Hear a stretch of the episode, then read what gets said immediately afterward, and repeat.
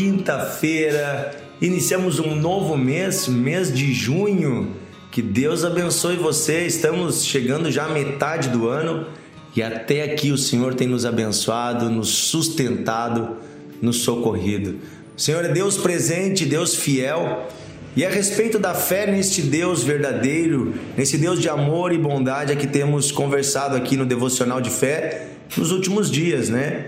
Sobre viver na fé, né? A vida pela fé.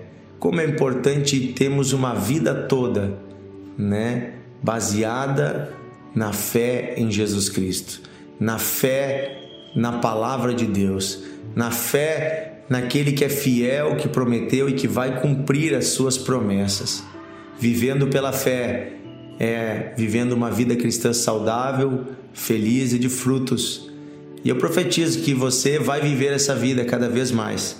Estamos meditando na carta aos Hebreus, no capítulo 11, e hoje eu quero ler com você o versículo 30 e 31, que nos conta a história de um momento de grande vitória do povo de Israel e também a história de fé de uma mulher, uma mulher que teve um passado errado, um passado todo torto, mas que Deus mudou a sua história. Hebreus 11:30 diz assim: "Pela fé ruíram as muralhas de Jericó, depois de rodeadas por sete dias." Pela fé, Raabe, a prostituta, não foi destruída com os desobedientes, porque acolheu os espias em paz.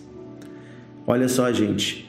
Aqui conta deste momento em que Israel entra na terra prometida através da liderança de Josué.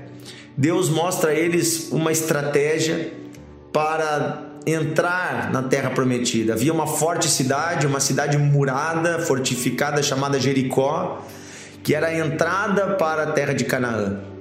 Em Jericó havia um exército, havia um rei e a cidade tinha uma muralha gigante. Ninguém entrava em Jericó. Ninguém conseguia entrar, humanamente falando, se o rei não permitisse. Porém, os israelitas, Deus deu a eles uma estratégia que não era humana. Eles deviam fazer sete dias, cada dia uma volta em volta de Jericó, e no sétimo dia das sete voltas. Então bradassem, gritassem na hora que tocasse a trombeta, e Deus iria fazer ruir as muralhas de Jericó. E foi exatamente o que aconteceu. Eles obedeceram. Era uma marcha de muitos quilômetros cada dia, mas nessa marcha eles estavam pela fé já tomando posse de uma terra que Deus estava lhes dando.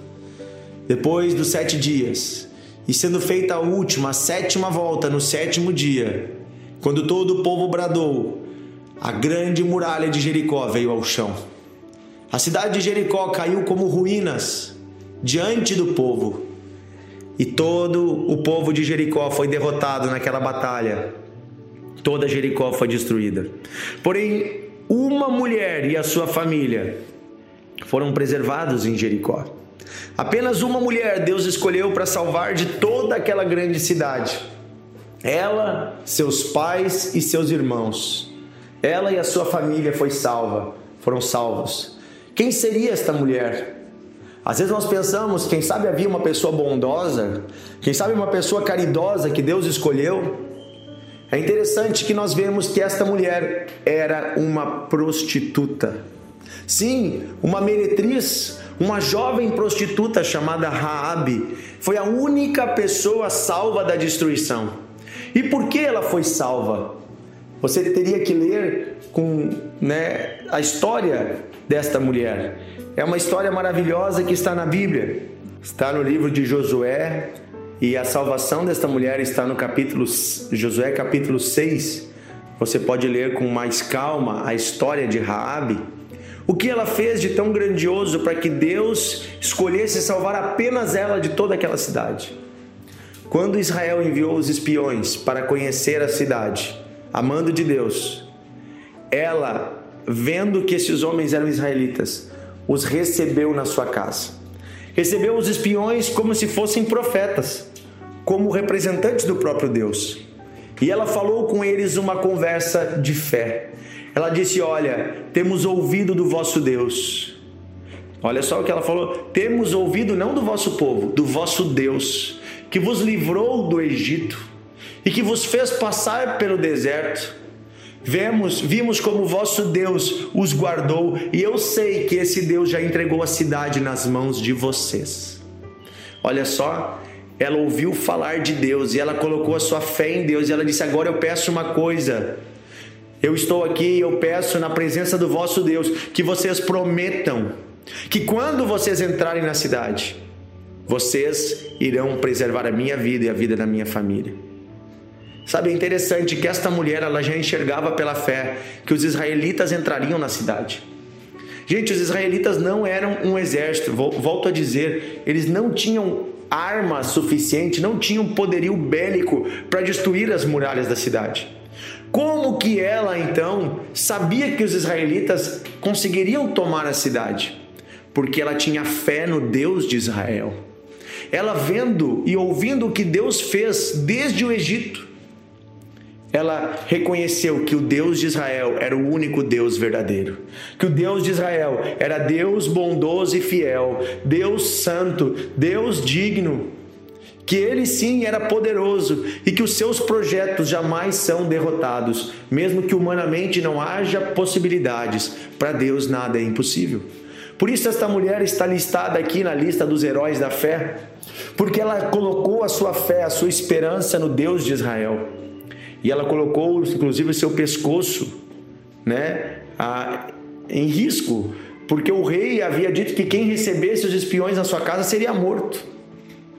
Ela se arriscou pela fé.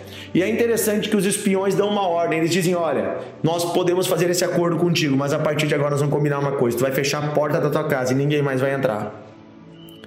Tu também vai colocar uma corda vermelha pendurada na tua janela descendo até o fim do muro. Esta porta vai ser o, essa corda vai ser o sinal do acordo que fizemos e de que esta é a sua casa. Veja, essa corda seria tipo uma confissão de fé. A corda vermelha representa o sangue de Jesus. E o fechar a porta para uma prostituta significava que ela não receberia mais homens na sua casa. Que ela iria mudar de vida. Ninguém vai entrar, ninguém vai sair.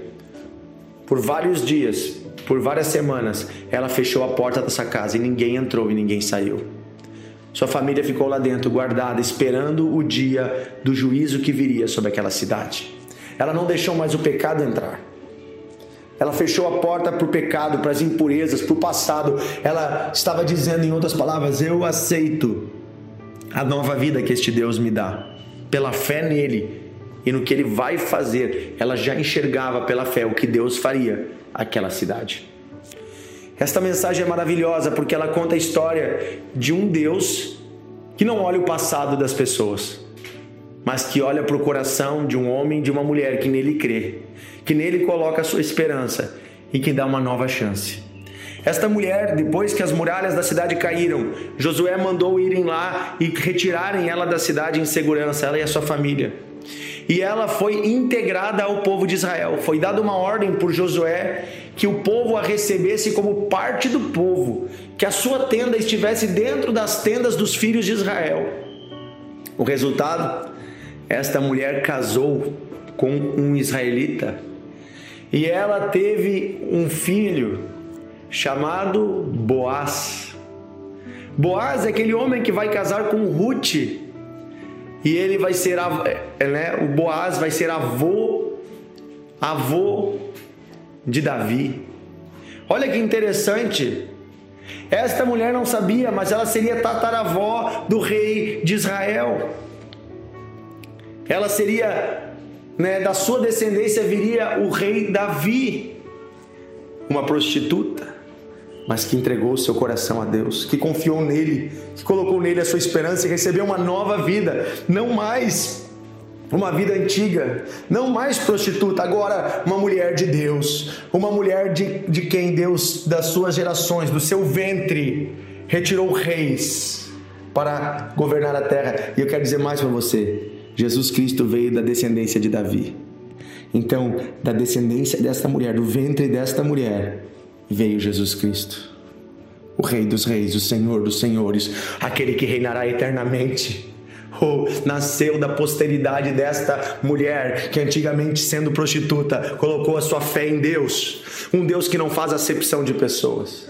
um Deus que não julga a aparência, um Deus que não é preconceituoso, mas um Deus que dá nova chance, novo começo. Lá naquela terra de pecado, certamente ela aprendeu a ser prostituta. A Bíblia diz que ela morava com seus pais e ela se prostituía na casa.